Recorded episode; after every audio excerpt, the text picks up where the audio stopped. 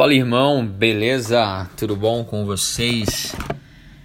É bula ou Bíblia, ou também pode ser Google ou Bíblia. E hoje a gente vive é, na era da informação, né?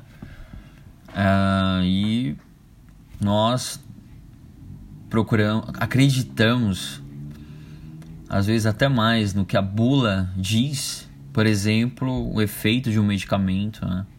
E pode até ser placebo. Mas a gente não acredita né, no, no, que a, no que a palavra diz, né? E se você não acredita, ah, porque a Bíblia foi escrita por homens e tal, não sei o quê. Então vamos ver o que, que ela diz sobre isso. 2 Timóteo capítulo 3, verso 16, toda a escritura é inspirada por Deus e útil para nos ensinar o que é verdadeiro e para nos fazer perceber o que não está em ordem em nossa vida. Ela nos corrige quando erramos e nos ensina a fazer o que é certo. Eu vi um pastor falando que na Bíblia eu acredito até na capa. Eu achei interessante porque é, as pessoas acreditam que ela pode ser adulterada, né? pode ser é, falsificada, as pessoas, os homens podem escrever a sua, a sua maneira. Então, assim, você acha que Deus realmente, na sua soberania, ia permitir que a sua palavra fosse falsificada? Tem um texto lá em Apocalipse que diz que maldito seja, né? Aquele que acrescentar ou subtrair as palavras desse livro.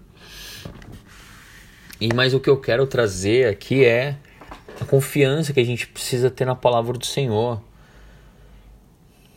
É, se você tem uma dificuldade em ouvir a voz de Deus, nossa, eu não sei como que Deus fala comigo. Não tem aquele meme, né? Daquele que tá muito nas redes sociais agora, com aquela cara assim, tipo, é óbvio, né?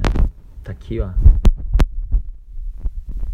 Como o apóstolo Paulo ele falou, nós precisamos ser cartas vivas, né? Ele falou assim: Vocês mesmos são nossa carta, escrita em nosso coração, para ser conhecida e lida por todos. Ou seja, seja uma a palavra de Deus a ser lida por aquelas pessoas que não leem a Bíblia. Elas podem ler através de você.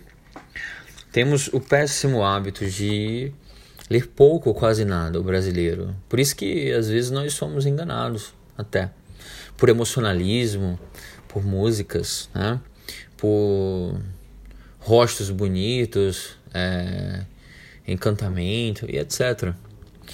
Tem gente que não, que não lê a Bíblia, mas ela pode ler através de você. Imagina você estar numa floresta e você tem uma única coisa para você se achar, você se perdeu, que é a bússola.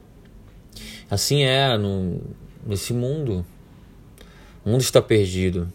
Mas nós temos o manual, o manual de instruções, nós temos a Bíblia, a palavra.